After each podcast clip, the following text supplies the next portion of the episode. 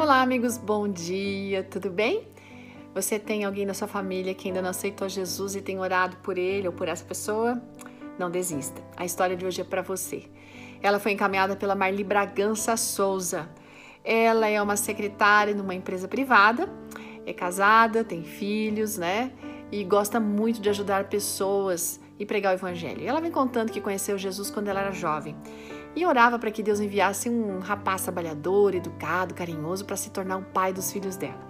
E ela logo conheceu um rapaz, se apaixonou por ele, tinha todas essas características, mas tinha uma coisa que não tinha.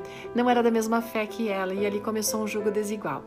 Ainda assim, eles se casaram, os filhos nasceram, trazendo felicidade para os dois, né, para aquela pequena família.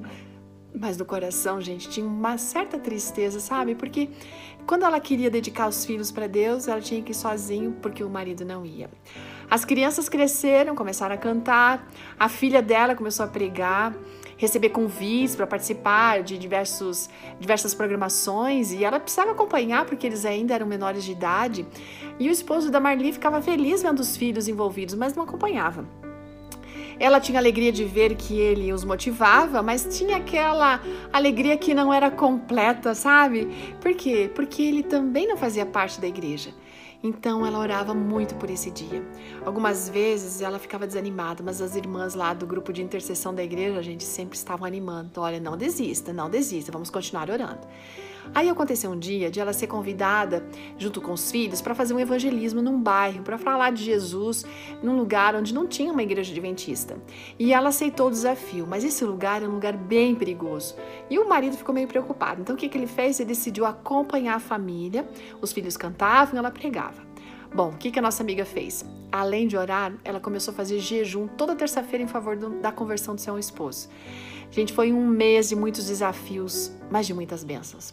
Eles sentiram a presença do Espírito Santo usando todas as pessoas que cantavam, falavam naquelas reuniões, mas nas pessoas que assistiam também.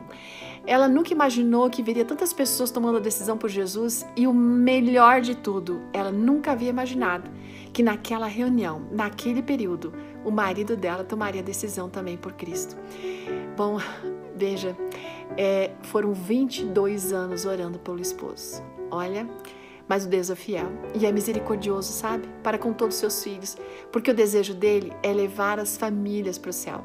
Para um regular de Deus hoje, o marido está na igreja, ele é um, é um ancião de igreja, é muito envolvido, lidera, ela lidera o ministério da mulher, os dois deram juntos o Ministério da Família.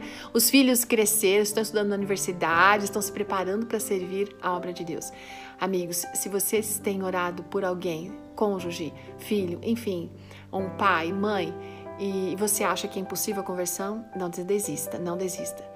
Porque os sonhos do Senhor para você, para sua família, são sempre maiores. E com muita certeza, Deus tem bênçãos ainda para você.